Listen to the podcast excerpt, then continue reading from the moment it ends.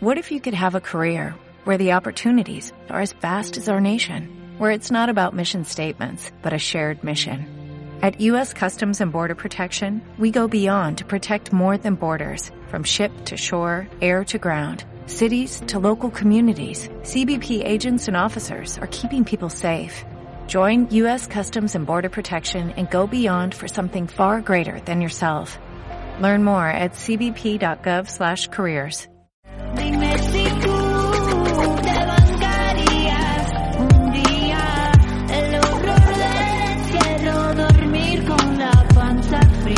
Esto es Atravesando Muros, la columna de Solidaridad Anticarcelaria Córdoba para el Enredando las Mañanas. Horror del encierro, dormir con la panza fría. Y aquí estamos con la columna de Solidaridad Anticarcelaria Córdoba.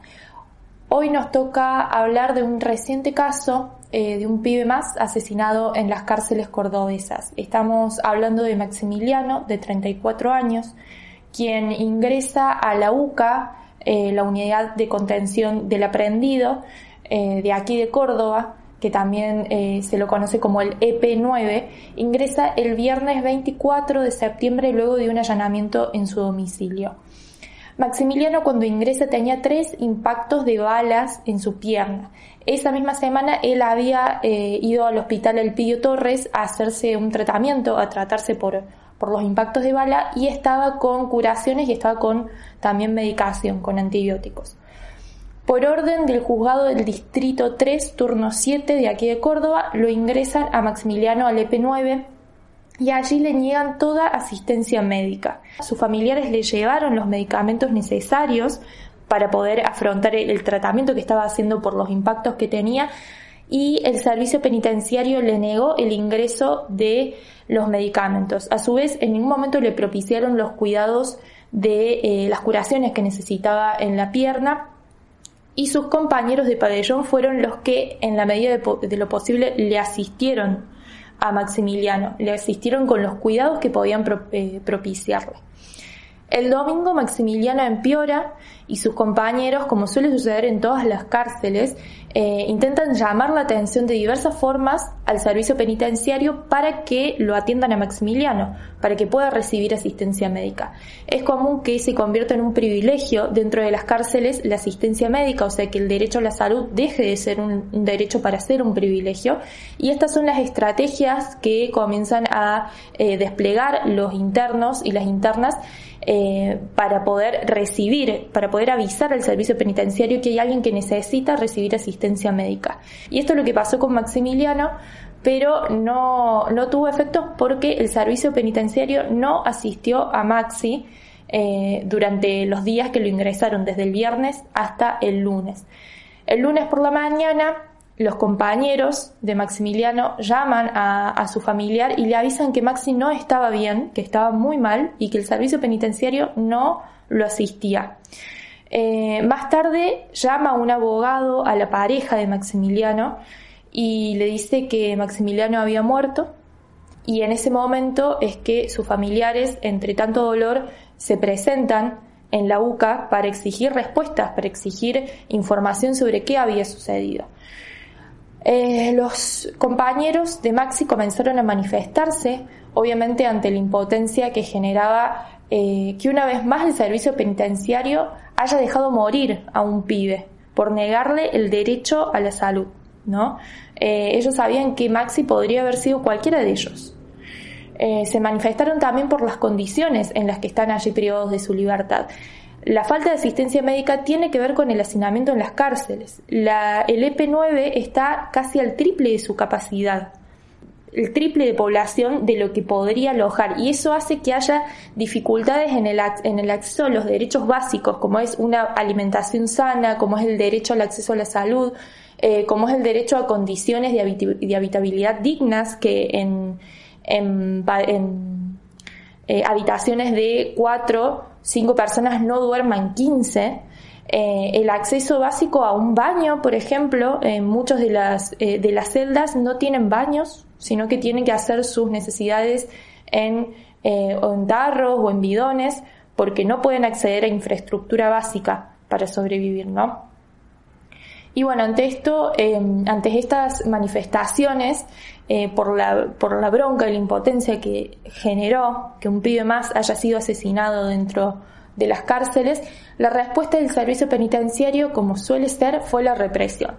Entonces eh, comenzaron a reprimir dentro del pabellón donde, donde se encontraban los compañeros de Maxi, donde se estaban manifestando, eh, y también del despliegue de diversos mecanismos de tortura. Todo esto lo hacen para evitar el supuesto efecto en cadena que puede llegar a generar dentro de eh, las penitenciarias eh, que se unan más internos de otros pabellones, ¿no? Entonces, eh, la primera respuesta es la represión, es la tortura, eh, la violencia para evitar que más internos se sumen a las manifestaciones o a las pocas herramientas que tienen de manifestación y de visibilización los internos dentro de las penitenciarias, ¿no? también varios de ellos bueno, recibieron impactos de bala de goma, muchos quedaron heridos, muchos fueron trasladados a Bower eh, y también otros fueron dejados en libertad. Es común que el servicio penitenciario, eh, luego de represiones, traslade a internos eh, a otras unidades penitenciarias para evitar el contacto directo con sus familiares, para que en ese lapsus de traslado nadie sepa bien en dónde están. Eh, generalmente cuando han sido muy golpeados, muy torturados, son trasladados para evitar que sean visibles ¿no? ante sus familiares y demás, y como obviamente otra estrategia de tortura. A la par que estaba sucediendo esto, adentro del EP9, sus familiares, los familiares del pabellón donde estaba Maxi, se estaban manifestando en la puerta para exigir información, para saber qué estaba pasando. Eh, todo esto con la presencia de infantería en la calle, ¿no? Eh, para amedrentar obviamente a, sus familiares. Luego de todo ese lunes, como jornada de protesta, y, también de espera de respuestas para saber las condiciones en las que estaban los internos. Recién a las 7 de la tarde se presentó un administrativo del EP9 y, y, les informa a los familiares cuáles habían sido los traslados del día, a qué grupos de internos habían trasladado y también anuncia que la muerte de Maxi fue un paro cardiorrespiratorio, cuando sabemos que Maximiliano murió por la falta de asistencia médica, por el tratamiento que estaba haciendo a la familia eh, le entregaron el cuerpo el martes al día siguiente y la, autopsia dice que fue un paro cardiorrespiratorio con posible infección. Eh, entonces, hasta el día de hoy, el servicio penitenciario y la justicia de Córdoba no reconocen que la muerte de Maxi fue un asesinato a manos de ellos. Ellos eh, le negaron la asistencia médica, ellos no lo apresaron en un hospital como debería haber sido en un principio por las condiciones en las que estaba Maxi, o si lo llevaban a una unidad penitenciaria deberían haberse ocupado de que esa persona no muera por la falta de asistencia médica. Sabemos que Maxi podría estar vivo si no se le hubiera negado el derecho a la salud o si no hubiera estado privado de su libertad en las condiciones en las que estaba. Bueno, ahora vamos a compartir las palabras de una familiar de uno de los internos eh, que estuvo con Maxi en el pabellón amarillo donde estaba Maxi dentro del EP9 y que nos va a contar cómo fue la situación y cómo vivió su familiar y cómo vivieron el resto de los internos lo que sucedió el domingo y el lunes. dice que es lo que te mereces. No hay acción, no hay opción, nos empujan a la mierda y a la sumisión. Eh, él entra, bueno, ya supuestamente venía ya de ser atendido en otro lado, pasó el fin de semana, fue viernes, sábado, él hablaba, andaba bien, dice mi hijo, que andaba bien. El tema fue el lunes a la mañana. El lunes a la madrugada ya empezó que estaba mal, que le dolía, que se sentía mal. Ellos pedían desde el domingo, creo, asistencia. Nadie le daba bolilla el domingo porque era el domingo. Lunes porque era lunes. El lunes porque estaban entretenidos con los paquetes, todo eso. Bueno, piden que lo hacen quilombo para, el, para, para que se lo lleven a enfermería. Lo sacan a enfermería, todo eso debe haber sido alrededor del mediodía. Lo sacan a enfermería, cuando lo sacan a enfermería, el chico, por sus propios medios va, ¿eh? Caminando. Cuando él vuelve de enfermería caminando, ni siquiera permitieron que los chicos lo levantaran, lo llevaran a la enfermería o su defecto, lo llevaran al Hospital Misericordia que está a 50 metros. No sé si 50 metros menos. Bueno, después este chico cuando viene de enfermería de la UCA, a los 10 minutos muere.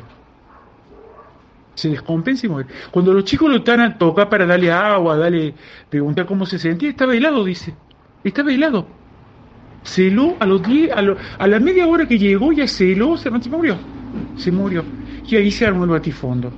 Se armó un batifondo, imagínate, una, un, un, un pabellón Pabellón, le dicen. Pabellón debe de ser de 5 por 5. Hay 35 personas allá adentro. A ver, imagínate lo que puede ser. Lo que es. Donde orinan en botellas, porque a veces no los dejan salir al baño o algo así. O sea, se manifestó la falta de atención, la falta de, de, todo que hay ahí en la boca. Hay gente, empezó a salir gente en libertad ese día por la presión que ejercimos las madres que estábamos afuera. Nosotros queríamos respuesta, ¿qué le había pasado a ese chico allá adentro? Y el amarillo, mientras estábamos afuera, según mi hijo, que no me quiso contar mucho, sino otros compañeros, porque él me dice que está todo bien, todo bien, todo bien. Entonces, estaban atados barquitos, ¿sabés lo que significa barquito? Están atados para atrás, agarrados de las piernas, eso es barquito. Ellos le llaman, en la jerga de ellos, atados barquitos. Estuvieron atados así, y yo le calculo unas 5 o 6 horas tratando de callarlos para que los otros pabellones no se amotinaran. Los llevaron a los verdes abajo y los, los metieron allá adentro. ¿Me entendés? Y se escuchaban los gritos allá adentro. Entonces nosotros queríamos entrar, queríamos... Eh, ¿qué, pasaba? Ah, más o menos entraban 20, 20 eh, del servicio, que no sé cómo los llamaban, son AGOP, creo que son, son grupo antichoque. Bueno, esos entraban para presionar a los otros pabellones para que no se unieran al motín, porque no sabe lo que hubiese pasado si se unían todos los otros pabellones de los otros colores hubiese sido una, una tragedia. ¿Me entiendes? ¿Qué queremos nosotros? Queremos más visitas, queremos no tantas restricciones, que, no nos, que dejen ver a nuestra familia allá adentro. ¿ah? Estamos de las 5 de la mañana haciendo cola para dejarle medio kilo de criollo que te dejan entrar. Un sándwich te dejan entrar, un jabón, un, un, un papel higiénico. Eso te dejan entrar. De las 5 de la mañana, a veces de las 4 están las mujeres. Porque estamos ahí, porque empiezan a atender a las 8 y hay centenares de personas. Dos cuadras de cola. Eso hay. Ya sé que ellos han cometido un delito, todo lo que vos me quieras decir, pero son seres humanos y son nuestros hijos.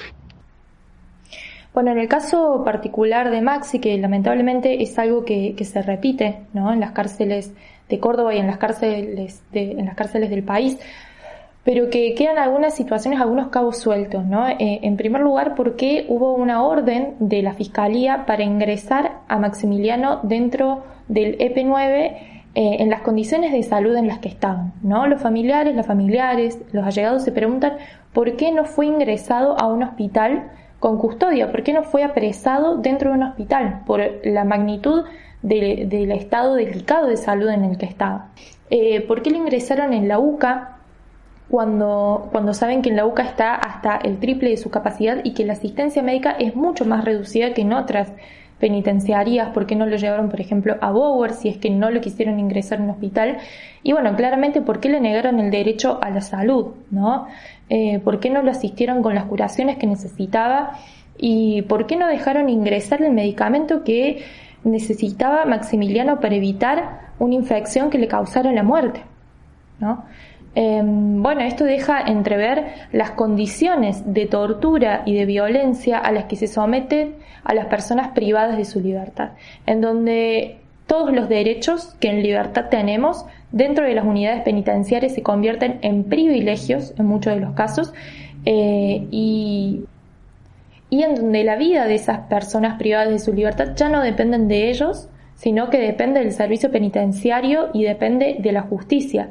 Ellos finalmente son los que terminan decidiendo qué personas van a vivir y cuáles van a morir dentro de las unidades penitenciarias.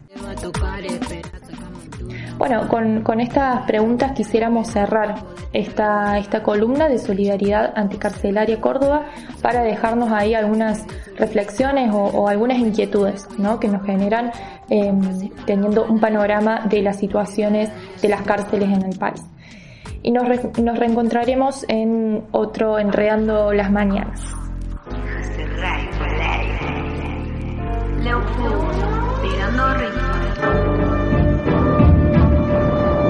Si te maltratan levanta la guardia. El tiempo es poco para dejarse pisar el coco y sí, todavía no me cayó la ficha la cultura en la que vivo la justicia de los burgueses, de los machos y sus intereses. ¿Quién te dice qué es lo que te mereces? No hay acción, no hay opción, nos empujan a la mierda y a la sumisión. Cuántos pedófilos, asesinos en los juzgados y en la fiscalía, en los medios y en la policía, en todos los lugares de poder los podemos ver. Regocijándose, quiero saber por qué. Cuando nos matan solo aparece nuestra cara. Cuando nos defendemos a nosotros, nos mandan al encierro.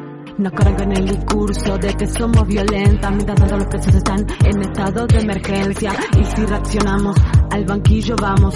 Cuanto más creían que la carne aguantaría, es desesperante, cruelmente humillante que prefieran verte presa o muerta que sabiendo defenderte.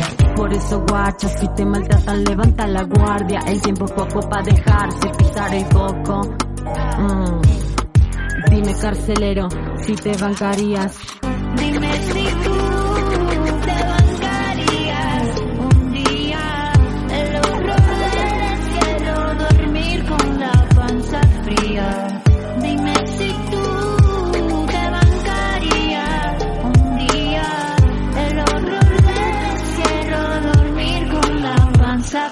fría. Saquémonos de los ojos la venda, que no te convenza la prensa, a la cana no va quien dinero tenga, que todo se prenda.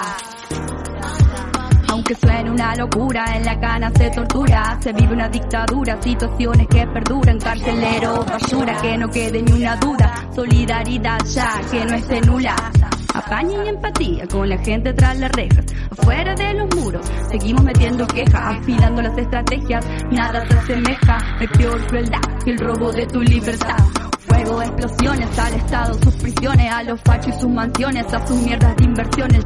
Les preguntaría si aguantarían un día entero en la comisaría.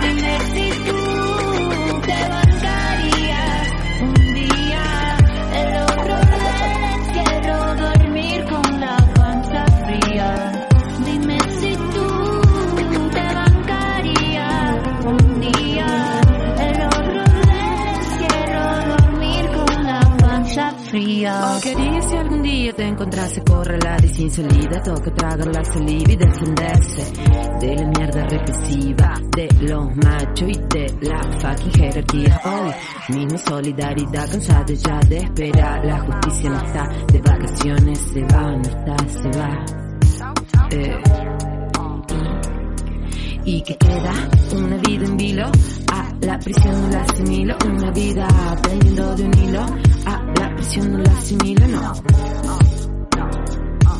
Nos abusan, luego nos acusan, nos enferman, luego nos encarcelan, nos provocan, luego nos tratan de loca, nos manipulan, así abusan, no, no, no, no, somos ilusas. Dime si tú puedes en veraneo, tu bancarías esperar la injusta condena en el encierro.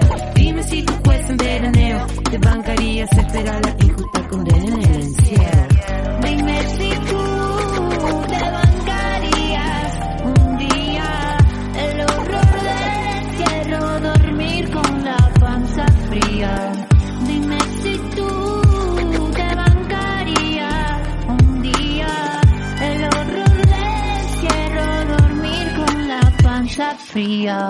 fría. ¿Y que esperaba ver si viven casándose con la ley? En lo criminal a veces hay mucho más. En contra de esta puta jueza que te va a mandar a guardar sin piedad. A ver cuántos judiciales te van a sacar. No importa tu historia si no hubo oportunidad de hacer otra cosa que josear. Ahora te va a tocar esperar, sacame un turno más. Mientras los guardias esperando para poderte verdugar. Cuánto picho en cuerpo se perdió su libertad.